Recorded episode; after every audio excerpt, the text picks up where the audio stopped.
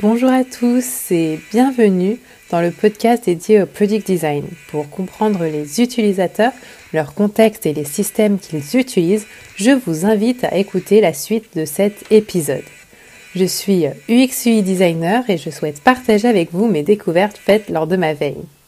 Ce podcast s'adresse aux product designers juniors souhaitant approfondir leurs connaissances et aux professionnels, product managers, marketing, responsables juridiques qui souhaitent en savoir plus sur le product design. Dans cet épisode, je vais faire appel à vos émotions et à votre mémoire car nous allons parler de biais cognitifs. Vous savez, lorsque vous allez sur votre site internet préféré, et euh, qu'en dessous de l'article sélectionné, vous voyez les avis ou euh, la note que ce produit a reçue par euh, d'autres acheteurs. Eh bien, il s'agit du biais de la preuve sociale.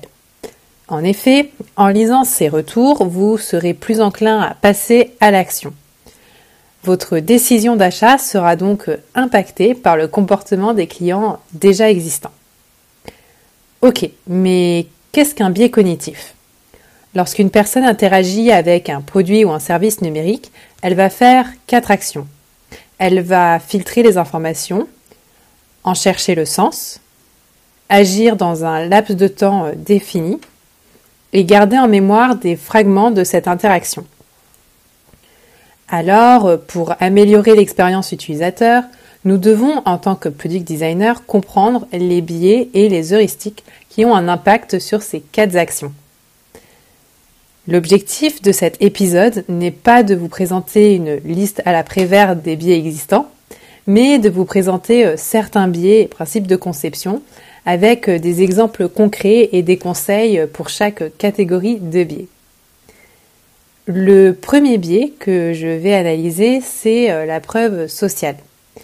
C'est un biais qui se retrouve dans de nombreux contextes vous qui m'écoutez sur Spotify ou Apple Podcast, euh, vous le savez peut-être déjà ou pas, mais euh, l'interface de Spotify n'indique pas le nombre de vues des épisodes présentés. Elle indique seulement la moyenne des évaluations laissées, mais cet élément n'est pas plus que ça euh, mis en avant. Cela peut être éventuellement frustrant pour l'utilisateur qui n'a pas d'éléments lui permettant de fonder son avis avant d'écouter euh, l'épisode. En tant euh, qu'être humain, nous avons tendance à reproduire les schémas faits euh, par nos pères, que ce soit dans une situation qui nous est familière ou pas. La preuve sociale est fondamentale dans ces contextes. Si vous souhaitez convaincre des utilisateurs d'effectuer une action, il est nécessaire de leur montrer comment les autres utilisateurs ont fait et euh, s'ils ont apprécié ou pas. Au-delà des évaluations, comme euh, par exemple les étoiles ou les notations, vous pouvez euh, être plus innovant. Vous pouvez imaginer un système qui permettrait de répertorier par exemple les podcasts que vos amis ont appréciés et mettre cette information en avant. A l'inverse, lorsqu'on analyse l'interface d'Apple Podcast, nous pouvons remarquer qu'il y a plusieurs éléments de preuve sociale. L'évaluation avec un nombre d'étoiles et le nombre d'auditeurs ayant laissé une évaluation, le nombre moyen d'évaluation, ainsi que les commentaires laissés par les internautes. Écouter un podcast demande un effort et de l'attention. Pour passer à l'action, l'utilisateur va chercher à comprendre quel sera le ratio bénéfice-effort nécessaire à sa tâche.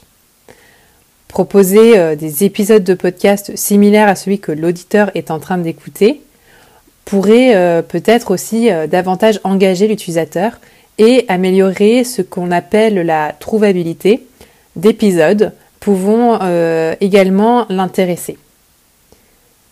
C'est ce que Spotify propose à travers un onglet nommé Plus de ce genre. C'est avec une transition toute faite que nous allons continuer notre exploration des biais cognitifs avec le biais de familiarité. Les utilisateurs ont en général tendance à vouloir les choses qui leur sont euh, familières. Plus nous vivons quelque chose, plus nous sommes enclins à l'apprécier. C'est pourquoi il est primordial d'utiliser des schémas communs dans nos conceptions web. Autrement dit, nous faisons en général davantage confiance à ce qui nous est familier ou à ce qui nous est proche. En ce sens, nous avons tendance à le favoriser par rapport à d'autres options qui pourraient s'offrir à nous. Si nous partons côté UI, donc qui correspond à l'interface utilisateur, euh, l'icône téléchargement est souvent représentée sur la majorité des sites avec une flèche euh, pointant vers le haut. Alors, petite interlude linguistique, euh, le signifié et le signifiant sont deux faces d'un même concept de signe, développé par le linguiste Ferdinand de Saussure. le signifié correspond à la représentation mentale du concept, tandis que le signifiant correspond à l'aspect matériel. Donc le signifié de l'action téléchargée permet d'illustrer euh, l'impact qu'aura l'élément euh, avant que l'utilisateur interagisse avec cet élément. Donc lorsque nous concevons euh, des icônes, des éléments de navigation ou des options, il est nécessaire de se poser la question sur comment cet élément sera compris par nos utilisateurs. Quel est le rapport avec le biais de familiarité, me direz-vous? Eh bien, lorsqu'un utilisateur va cliquer sur le bouton Partager ou Télécharger, il va présumer que euh, le résultat sera le même que sur tous les autres sites qu'il a pu consulter dans ses expériences passées. C'est pourquoi, pour concevoir une expérience optimale, il est préconisé de matérialiser certaines fonctionnalités de façon très classique que ce soit euh, via l'icône utilisée ou le texte, pour que l'utilisateur puisse présumer que l'action aura le même résultat dans ce contexte que toutes les autres fois où il a fait cette même action ailleurs sur d'autres euh, sites, sur d'autres produits. Un troisième biais que je souhaite partager avec vous, c'est l'effet de possession, aussi appelé euh, l'effet IKEA en référence à la célèbre enseigne suédoise. Selon ce biais, lorsqu'un utilisateur va investir de l'énergie dans un produit ou un service, cet effort fourni va augmenter euh, l'évaluation que l'utilisateur va se faire du produit. Concrètement, une personne qui aura euh, passé du temps et donc euh, qui a investi de l'effort dans un produit aura davantage la sensation que ce produit a de la valeur. Cela peut se traduire de différentes manières selon euh, l'interface. Si nous reprenons euh, l'exemple de l'interface d'une application de streaming audio, nous pouvons imaginer activer par exemple le levier de ce biais cognitif en incluant l'utilisateur dans l'amélioration continue du produit. Bien évidemment, cet effort doit être modéré car le risque est que l'utilisateur abandonne sa tâche lorsque l'effort est trop élevé par rapport aux bénéfices qu'il pense obtenir. Avec l'effet de possession, nous pouvons imaginer allier l'utile à l'agréable en récoltant des retours utilisateurs lors de la mise en place d'une nouvelle fonctionnalité. L'objectif sera alors de comprendre ce qui pourrait être amélioré dans votre produit.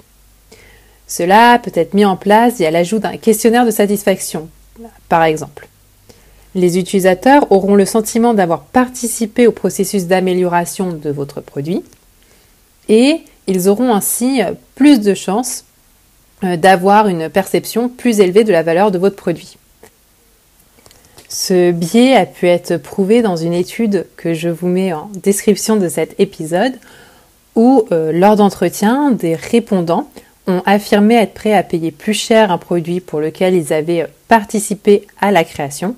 À savoir que dans cette étude, nous étions plutôt dans un contexte de produits physiques que numériques. Euh, néanmoins, ce biais euh, peut tout à fait euh, être utilisé dans des produits non physiques.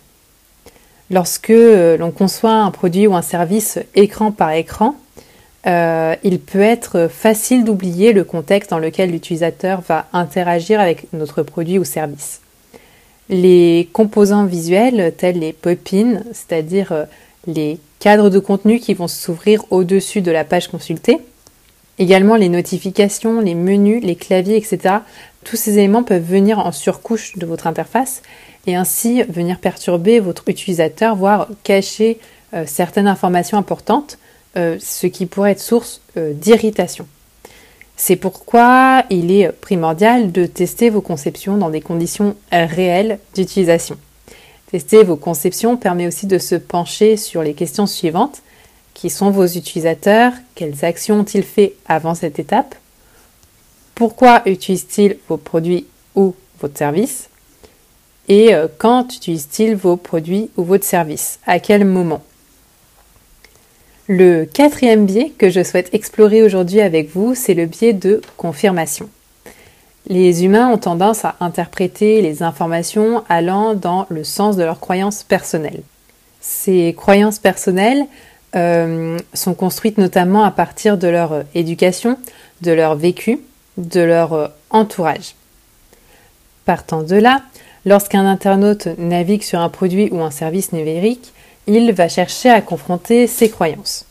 S'il a une image positive de votre marque, il aura tendance à davantage percevoir les éléments attestants de cela. Un autre exemple concret du biais de confirmation peut être lorsque un utilisateur a pour habitude de cliquer sur le logo de votre entreprise euh, dans le menu pour revenir à la page d'accueil. Si votre site ne permet pas de revenir à l'accueil via ce système déjà connu par l'utilisateur sur d'autres plateformes, euh, il risque d'être déstabilisé.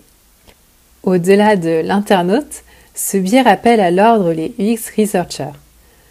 Lorsque nous faisons euh, des tests utilisateurs, il peut être tentant euh, de ne pas percevoir ce qui ne va pas dans le sens de nos hypothèses.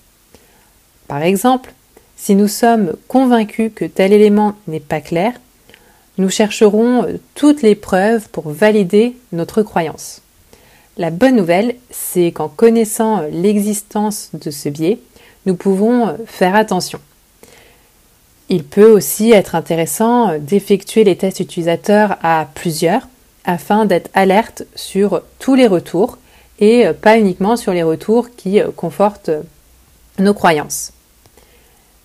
Le cinquième biais cognitif euh, qui se retrouve assez souvent s'appelle le biais de euh, la malédiction du savoir ou le curse of knowledge.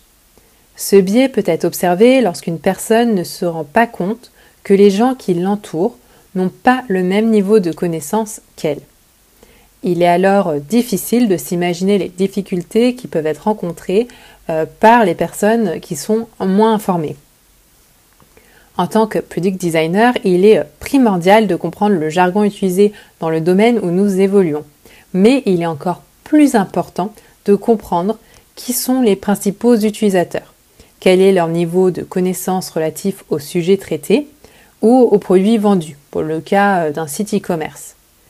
Il est donc important de comprendre leur comportement et leur milieu social ou professionnel pour en prendre compte euh, lorsqu'on va leur délivrer euh, certaines informations. Si votre produit ou service numérique a pour cible des professionnels d'un domaine, il pourra en revanche être intéressant d'en prendre aussi compte euh, dans ce contexte précis. Parce que utiliser du jargon sur un site spécialisé pour des professionnels et si c'est votre cible, peut-être que cela pourra également apporter euh, une certaine euh, crédibilité à votre site, euh, puisque vous allez vous adapter à votre, cible principale. En revanche, si vous voulez ouvrir vos, produits à des personnes qui sont un peu plus novices sur le domaine, dans ce cas-là, il vaut mieux utiliser des termes qui ne relèvent pas du jargon d'un domaine. Se tenir informé des biais cognitifs existants et des heuristiques permet euh, d'avoir une première vision sur comment et pourquoi vos utilisateurs euh, seront engagés et euh, utiliseront votre produit ou service numérique. Cependant, cela n'exclut pas de faire des tests utilisateurs et de confronter vos choix de conception avec les personnes qui vont utiliser quotidiennement votre produit ou service. J'espère que cet épisode vous aura donné quelques pistes pour optimiser vos contenus. Je vous remercie d'avoir suivi cet épisode. Je vous dis à la semaine prochaine et en attendant, bon design